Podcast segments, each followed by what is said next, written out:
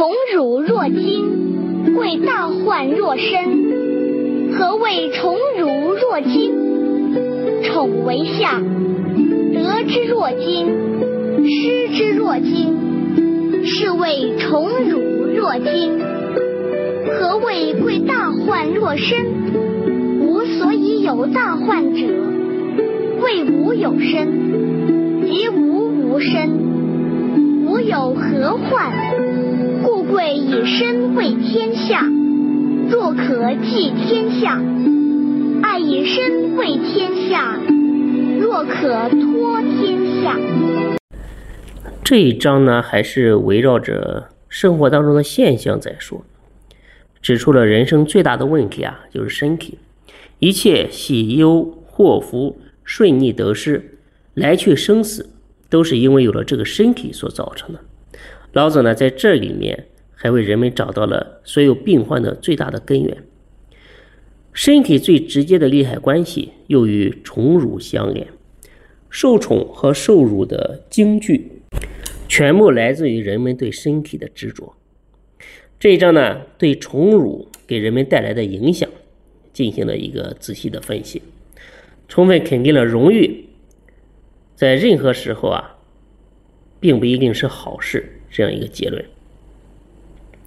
因为容易的得到和失去都会使人惊恐不安，背离本性，这呢最让人厌烦，又最容易被人误解和耻辱。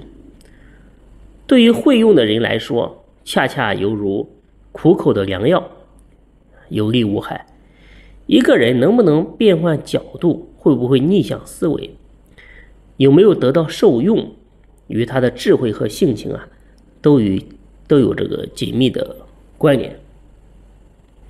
然后呢，老子又从侧面揭示了人之所以存在最大的祸患，主要是因为产生了认知为我的一个偏见，执着于这个身体就是我，所以呢，导致了一大串颠倒的思想和行为的一个产生，让人挂碍重重，心存顾虑，以至于呢，长期的沉沦苦海。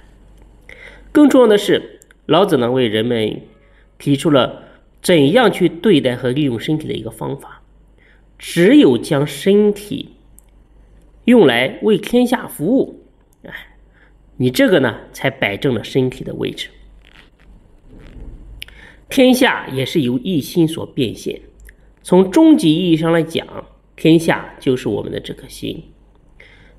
只有将身体用来为这颗心做出奉献、做出贡献。促成这颗真心的圆满，这才是人使用身体的最有效的方法，才算是找到了做人的真正的意义。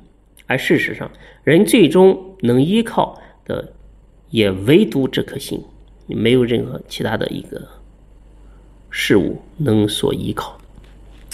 所以，再强调一遍，人最终能依靠的只有这颗心。人心本来是真的。只是因为被妄境所迷，才长期困顿在虚假之中。